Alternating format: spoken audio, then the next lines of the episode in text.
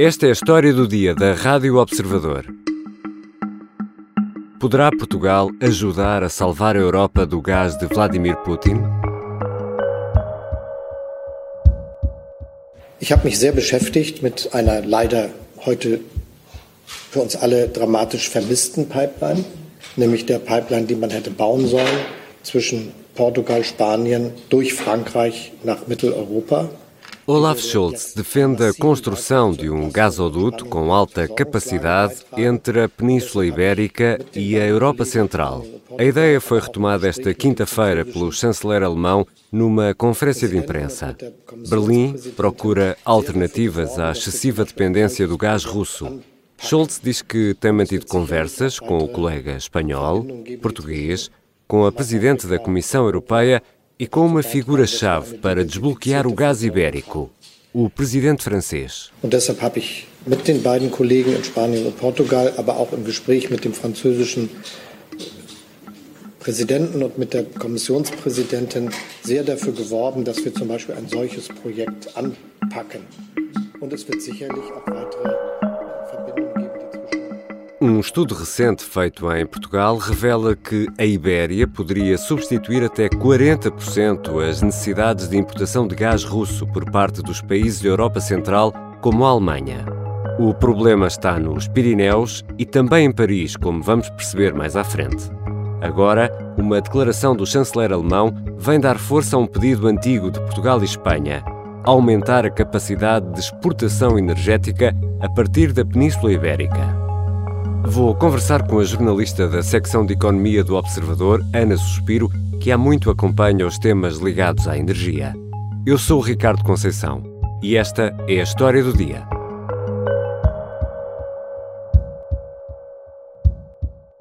Bem-vinda, Ana. Olá, Ricardo. Vamos falar de canalizações. Mais ou menos. É uma maneira de pôr as coisas, na verdade, são grandes canalizações. Sim, de tubos, não é? Estamos a falar de interligações energéticas da Península Ibérica à rede europeia. Vamos lá simplificar isto. O problema, Ana Suspiro, está num tubo de gás que contorna ou atravessa os Pirineus e que é demasiado estreito. É disso que estamos a falar. É disso que nós aqui, os dois, vamos falar. Eu não Exatamente. sei exatamente o que é que o chanceler alemão quis dizer quando falou em gasoduto, mas já lá vamos. Já lá vamos, sim. Já lá vamos. Estamos a falar de uma, de uma ligação de um- por gasoduto que existe na Península Ibérica e que, tem, e que é extremamente limitada, eh, não passa quase nada, passa muito pouco, e que Portugal e Espanha querem reforçar há, há bastante tempo. Eh, Já chegou a haver um projeto entre Espanha e França. Em 2019 havia um, um projeto chamado MidCat, mas em 2019 decidiram não avançar com, com esta construção deste, deste reforço dessas ligações. Mas porquê que o tubo, esse tubo, não é mais largo? Porquê? Qual é o problema? Porquê que esse Midcat nunca, nunca avançou? Vamos ver. Há, há dois argumentos aqui. hum, talvez duas, seja importante. Talvez seja importante distinguirmos eh, das interligações elétricas das interligações Sim. de gás. Então, esta- estamos aqui a falar das interligações de gás. ok.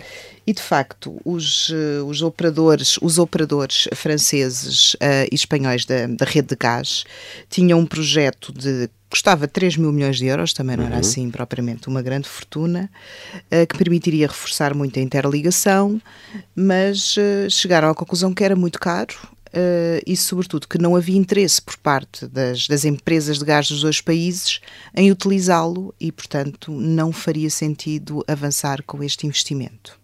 O que estamos a falar é de tubos. É de um tubo. Eu peço desculpa de trazer isto para o lado da canalização, mas se calhar é mais fácil de, de, de entendermos. Portanto, nesta altura, o tubo não é suficientemente largo para passar uma quantidade há- de gás. ou é preciso não mais tubos? Ou é preciso mais, ou são precisos mais tubos.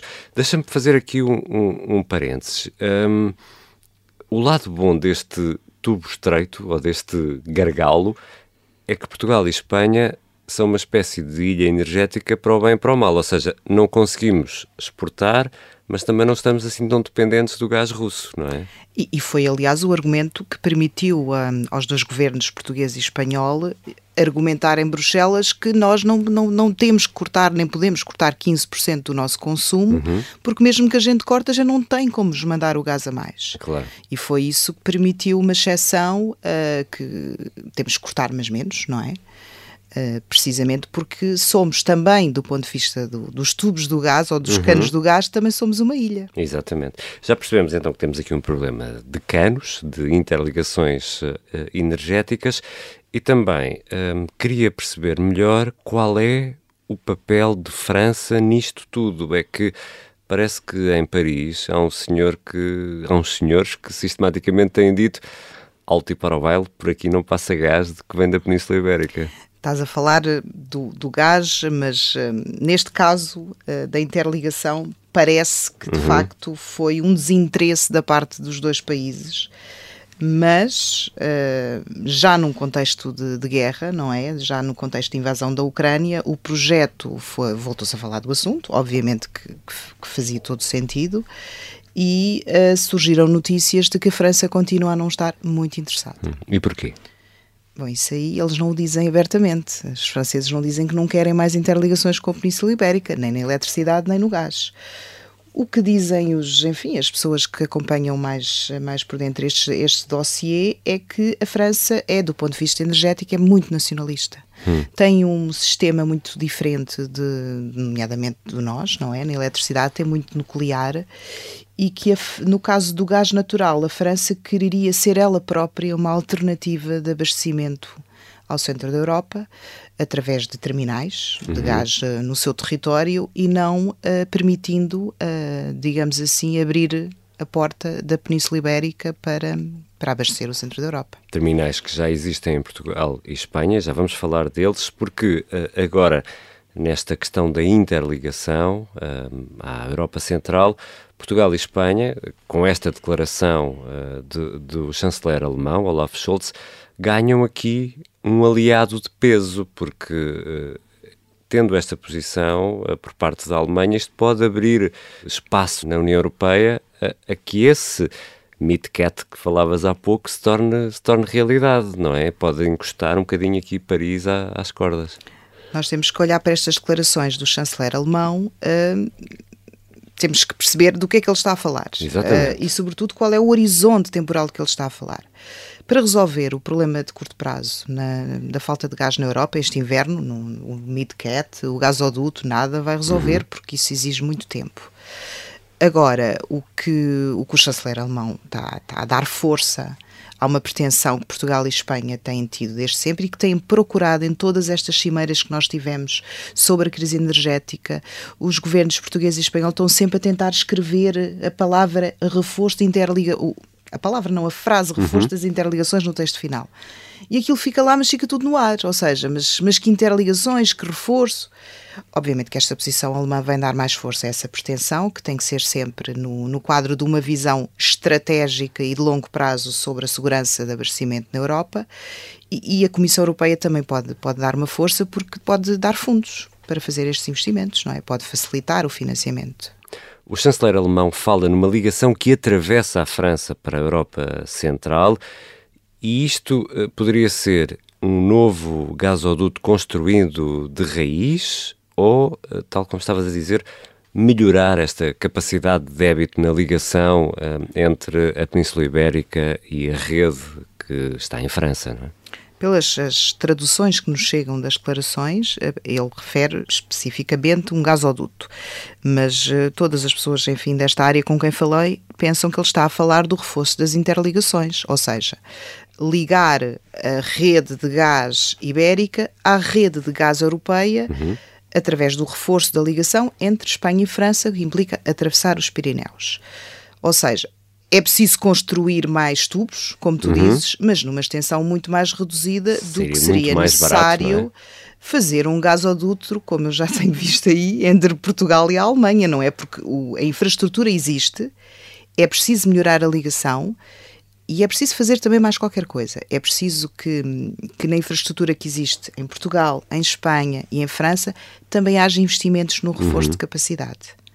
Ou seja, alargar os tubos que já uhum. existem ou pôr mais tubos, mas é sempre muito mais fácil do que estares a construir um novo gasoduto de raiz com um traçado novo, enfim. E, e basta pensar que o, que o Nord Stream 2 que está parado, não é? que liga a Alemanha sim. à Rússia, custou qualquer coisa como 11 mil milhões eh, de euros, segundo... Para além segundo... do custo ao tempo claro. que demora a execução, enquanto que um gasoduto poderia demorar 6 ou 7 anos, este reforço de interligações e este reforço da rede que já existe poderia demorar eventualmente metade do tempo. Já voltamos à conversa com Ana Suspiro.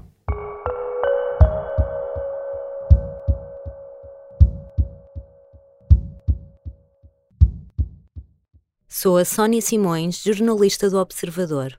O último trabalho que fiz foi com João Francisco Gomes, é uma investigação que vem desde 2019 e que tem mostrado várias ocultações de abusos sexuais na Igreja Católica Portuguesa.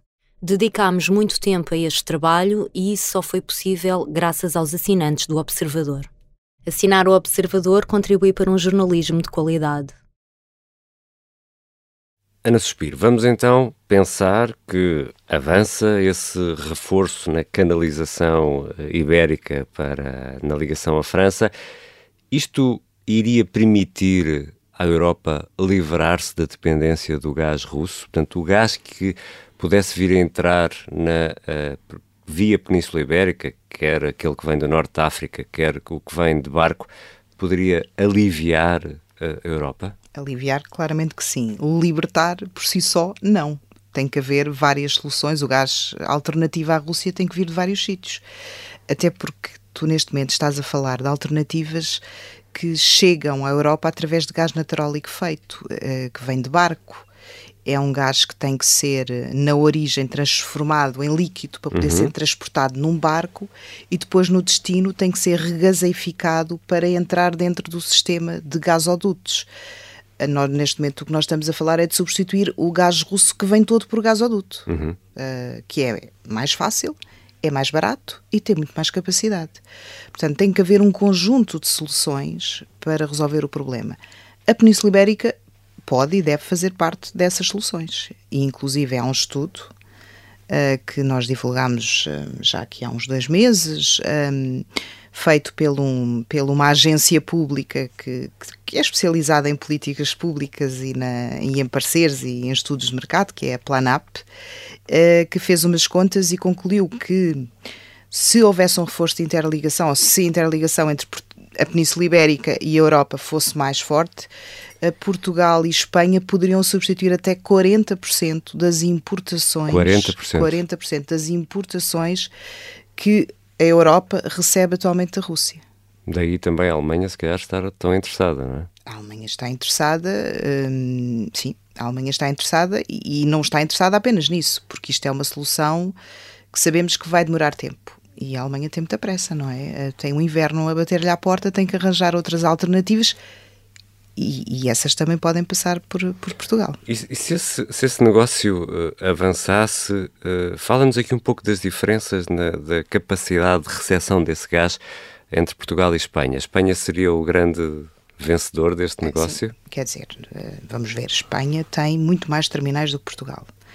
O próprio estudo que eu referi, uh, da Planap, de um técnico da Planap, uh, diz que será sobretudo através dos terminais espanhóis que o gás pode, poderia aliviar ou, se quiseres, abastecer as necessidades da Europa. Sines também tem um papel. Sines uhum. é um terminal eh, recente, tem muita capacidade e, e, tem uma coisa que pode fazer a diferença, uh, da qual eventualmente poderemos também falar, uhum. que é, uh, está situado no Porto de Águas Profundas. Uhum. Portanto, pode receber navios com maior calado. Pode receber navios com maior calado e pode fazer aquilo que o nosso governo já tem defendido, inclusive é um, tem vendido lá fora, eh, junto até da Alemanha, ao que parece, e da Polónia, que é uh, permitir que barcos de grande dimensão, uh, portanto, botaneiros, chamam-se assim os barcos hum. que transportam gás, tragam o GNL até Sines, depois seja esse GNL distribuído por barcos mais pequenos, hum. que por sua vez rumem um, ao norte da Europa, a Europa Central, sem necessidade de gasoduto. Portanto, seria um bypass, digamos assim, por mar, para levar o gás onde ele é de facto mais necessário. Esse é um ponto interessante. Por, é que a Península Ibérica está uh, especialmente equipada para receber estes barcos? Uh, não há outros países europeus com essa, com essa capacidade? Não tanta como nós, eh, de todo, até porque a maioria dos países europeus habituaram-se a receber o gás de forma muito cómoda através de gasoduto vindo da Rússia. Vindo da Rússia. Precisamente. A Alemanha, por exemplo, não tem nenhum terminal de gás natural feito. Estão agora a tentar arranjar soluções de procurar barcos de grande dimensão eh, que, têm eles próprios terminais de gás flutuantes. Uhum que permitem, sem ter um terminal físico, tu teres, receberes o gás natural liquefeito e depois regasificá-lo, injetá-lo uhum. no gasoduto, mas não há muitos barcos uh, disponíveis e, e, não chega. Portugal uh, só tem um terminal, como tu dizes, a Espanha tem mais, mas é um Quantos terminal. tem Espanha? Salvo erro, seis ou sete. Uhum. Mas é um terminal com grande capacidade é recente, é moderno e também está perto, mais perto de algumas uh, dos países que são os fornecedores de gás natural. Por exemplo, África, Nigéria, que é um grande fornecedor, Estados Unidos, uh, Brasil menos, mas uh, tem, tem algumas vantagens geográficas em relação a alguns fornecedores. Ou seja, Ana Suspiro, se quisermos aqui uh, fazer uma afirmação um pouco mais romântica em tempos de guerra, Sines pode ser uma arma eficaz contra a dependência do gás de Putin? Sim, nos pode fazer parte da resposta. Nunca é a resposta toda, não é? Uhum. E, e, de facto tem sido, esse, tem sido essa a, a proposta, enfim, a, a, batalha, entre aspas, porque já se fala disto há muito tempo. Esta história não é de hoje, uhum. não é de hoje, já se anda a falar disto há muito tempo. Porque, para além da questão do gás natural, hum, haverá no futuro, dizem os, enfim, os políticos e alguns técnicos, uma coisa chamada hidrogênio verde, que é um gás uh, limpo, um gás que não produz emissões e que a rede de gasodutos que nós temos atualmente um, em Portugal, em Espanha e pela Europa pode receber esse novo gás renovável e Sines é também o ponto do país para o qual estão previstos maiores projetos de, de hidrogênio verde. Ou seja, podemos aproveitar a canalização que já temos. Mas só assim é que faz sentido, porque nós estamos a falar de investimentos muito caros, que demoram muito tempo a fazer, não, e não, não vais estar a fazer este, esta nova canalização uhum. apenas para resolver esta crise claro. da Rússia. Ela tem que ter aproveitamento e tem que, tem que ter retorno, não é? Obrigado, Ana. Obrigada, eu. Ana Suspiro é jornalista da secção de Economia do Observador e já conversámos com ela noutros episódios da História do Dia, por exemplo, no de dia 27 de julho, sobre o acordo alcançado no Conselho Europeu para uma redução à la carte do consumo de energia por parte dos 27. Esta foi a História do Dia. A sonoplastia é da Beatriz Martel Garcia, a música do genérico do João Ribeiro. Voltamos terça-feira dia 16 de agosto. Bom fim de semana e boas férias.